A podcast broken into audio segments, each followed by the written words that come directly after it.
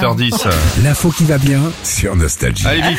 Philippe, t'as trois filles, hein, Oui. Émilie, Nina et Victoire. Oui. Est-ce qu'il y a une raison particulière pour que tu lui aies de leur, de- leur aies donné ce nom Émilie, prénom. parce que c'était Émilie Jolie. Ouais. Euh, Nina, parce que je trouvais le prénom très mignon avec un nom espagnol comme j'ai. Nina, c'est un peu classe, euh, Ouais. voilà.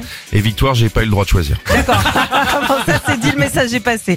Alors, en fait, je te demande ça parce que la mode pour les prénoms en ce moment, c'est d'appeler ses enfants par le nom de son plat préféré. Carbonara Carbonara, viens ici En fait, depuis le confinement, beaucoup de personnes se sont euh, lancées dans la cuisine. Ils Euh, ont adoré. Oui. Eh, brochette merguez Brochette merguez Tu ranges ta chambre Et donc, euh, depuis ça, bah, ils appellent leur enfant par un nom d'aliment ou d'un plat. Alors, par exemple, t'as as Chip pour les frites.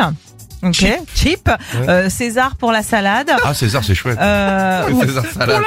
Et aussi l'empereur, peut-être, éventuellement. Hein. Non, mais là, Non, on eh, parle des César plats. pour la bouffe de chat.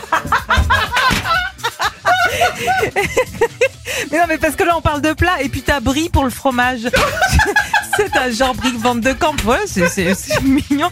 Alors, euh, C'est vo- quoi les noms de fromage relou, tu sais, tu sais Le rouet. Eh, Saint-Nectaire Saint-Nectaire, Caprice des Dieux, venez nous voir Babybel, bah, toi, si on suit la logique de cette mode, euh, il s'appellerait comment ton futur enfant Euh, Bas fromage.